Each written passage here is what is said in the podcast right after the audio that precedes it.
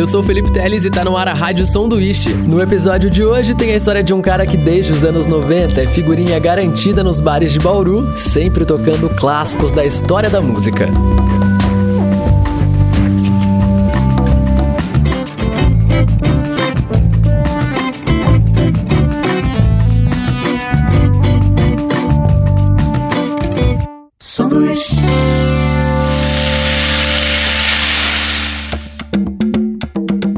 Falar de André Turco para mim é fazer uma associação direta com o Dia dos Namorados.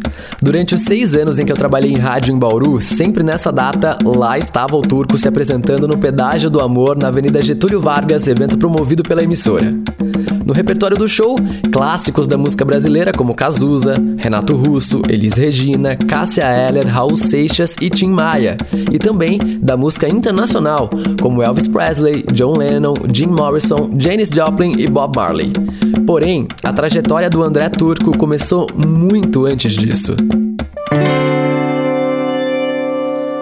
É, na pré-adolescência, na adolescência, eu já tive a, a certeza que que eu seria artista, né, que eu seria músico. E como não tinha grana, né, não tinha recurso para estudar academicamente, fui buscar estar tá perto de, de músicos e artistas. Trabalhei de hold do maestro Badê, cantei no coral da, da Dante Alighieri, que é a Sociedade Italiana, né? Eu era tenor com 16 anos, e enquanto o pessoal já tinha 50, né? É, mesmo de repente a religião não fazendo mais sentido para mim, mas eu continuava indo à igreja, tinha um, um pastor que era o Ivan, um cara que era maestro, assim, me ensinou também uma série de coisas relacionadas à música. É, então, assim, porque eu sabia que ia precisar disso para minha carreira, né? E comecei ali a formar as primeiras bandas, né? Ensaiar as primeiras bandas com 16 anos. Turco diz da religião porque essa é uma das primeiras lembranças que ele tem relacionada à música, cantar numa igreja evangélica. Antes disso, porém, ele já tinha sido induzido ao ambiente ao ganhar, bem pequenininho, um banjo de presente da avó. Ele diz que não lembra desse momento, mas existe uma foto que prova que isso aconteceu. Já na década de 90, a música se tornou profissão. Aí, profissionalmente mesmo, né, recebendo para fazer, sempre falo, eu abri em grande estilo, porque a primeira vez que eu recebi para tocar foi no Armazém Bar, né? Que é um bar que até hoje está aí, já estava 11 anos antes de eu começar e está aí ainda. É, eu tinha uma banda que fazia tributo a Ramones tal, fazendo cover né, dos Ramones. E ali eu recebi o meu primeiro cachê. Falei, pô, vai ser isso mesmo. E foi interessante porque nessa época é, o rock and roll estava num momento de alta, tinha acabado de acontecer aquelas coisas tipo o Guns N' Roses, né, Skid Row, é, Extreme, Mr. Big, Red Hot Chili Peppers, tinha acontecido aquela coisa e tava rolando Seattle, né, Nirvana, Pierre Jam, Alice in Chains. E então é engraçado porque a gente tocava no bar de rock também tocava na boate mais pop, cara, coisa mais pop assim pudesse existir, estava rolando esse repertório também. Então foi um momento bacana para começar e foram nessas bandas de rock and roll. Ainda na década de 90, o Turco participou das bandas Sex Machine e Trio Diabo A4 e passou por casas noturnas conceituadas de todo o estado de São Paulo e ainda viajou para Minas Gerais, Paraná, Rio de Janeiro, Mato Grosso do Sul e mais. Com tantos anos de carreira, história é o que não falta, e o Turco destaca as melhores partes dessa caminhada.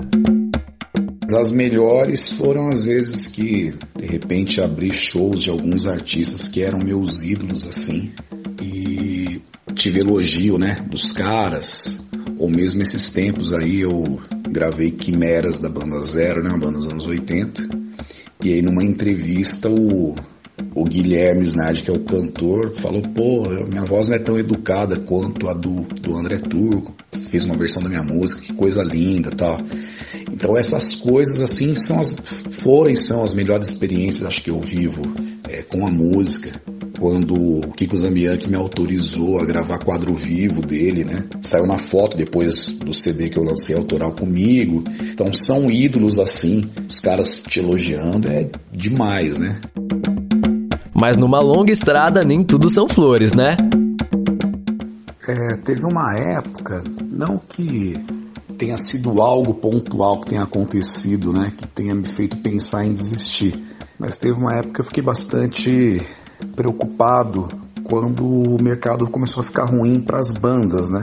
E aí eu já tinha 27 anos, isso foi em 2001, e eu comecei a tocar violão aos 27 anos, né? Eu tenho 46 agora. Mesmo cantando muito cedo na noite, tocando contrabaixo em banda tal, foi uma coisa nova, uma coisa meio, tarde de uma certa forma, né? Em tese, né? Mas eu falei, pô, eu compro um teclado que toca sozinho, vou tentar ir para esse esquema que tem uma galera que até toca muito bem, outros só dublam, né, em pizzaria e coisas desse tipo. Falei, ou eu vou aprender a tocar violão e vou fazer bares e tal, né? Porque diminuiu os shows. E aí esse momento foi complicado, assim, né? Não, não, não que tenha sido uma coisa pontual que tenha acontecido, né, num bar, mas e sim uma coisa que aconteceu na, na cena toda mesmo da música, né?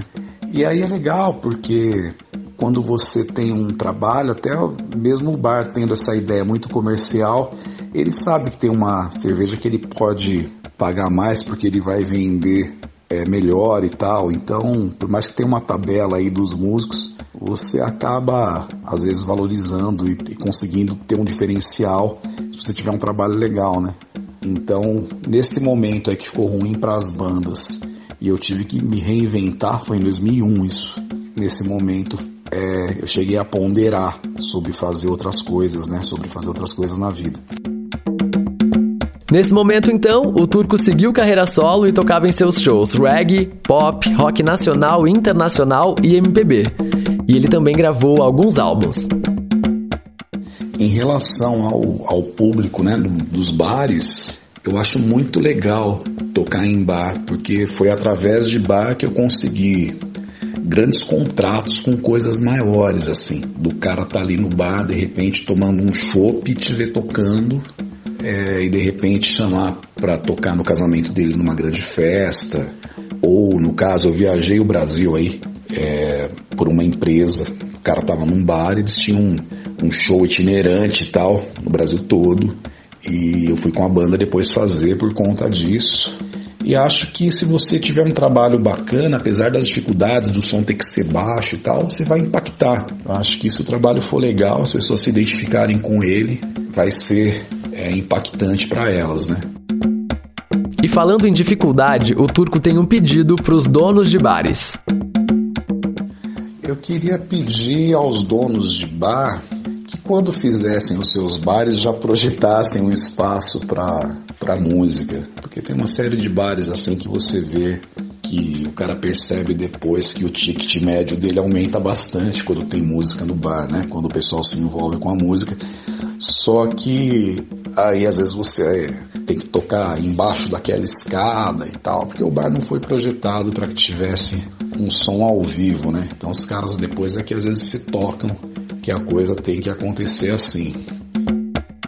Agora, com a pandemia rolando, eu aposto que o turco nem ligaria de se espremer debaixo de uma escada para tocar. Mas o fato é que a saudade tá grande. A questão da pandemia, tenho certeza que está sendo muito difícil para todos os trabalhadores que vivem do pão de cada dia, né? E para os artistas tem um fator ainda que piora essa situação, que é o artista se ele não ganhasse para fazer, ele pagaria para fazer o que faz, né? porque tem a necessidade da alma, né? De estar tá se expressando e fazendo. E aí está sendo difícil. Eu, no meu caso, tentei aí é, me inscrever em todos os projetos da Lei Aldir Blanc, fiz lives e tentei me virar, mas não está sendo, não tá sendo fácil, não. A gente precisa torcer para que isso passe logo. E tudo bem, é uma, é uma coisa mundial, né? Mas no Brasil ela foi um pouco pior por conta da irresponsabilidade aí, né? Do, dos, nossos, dos nossos governantes e tal. Mas eu espero que a gente passe por isso. Vamos passar. Tamo passando. E agora, para fechar, diz aí, Turco, que som é o campeão de pedidos nos bares de Bauru? Ah, o que não pode faltar, sempre tem um toca Raul na noite, né, cara? Não tem jeito, né? É, seja por brincadeira ou seja porque tem gente mesmo muito fanática em relação ao lance do Raul. E aí eu aproveito em todas as noites assim, eu toco um Raul, um Renato e um Cazuza, certamente, e toco alguma coisa do White Snake, Slove, né, do David Coverdale, pra mim é o porra, cantor que eu amo, assim, acho maravilhoso. Então, é isso aí. Acho que são as, as quatro coisas que não faltam, né, na noite.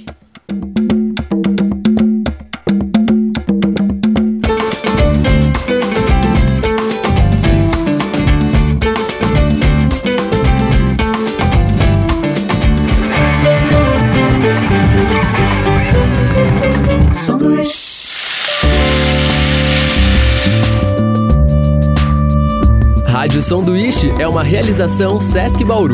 Apresentação, produção e edição Felipe Teles. Identidade sonora Josiel Rusmon.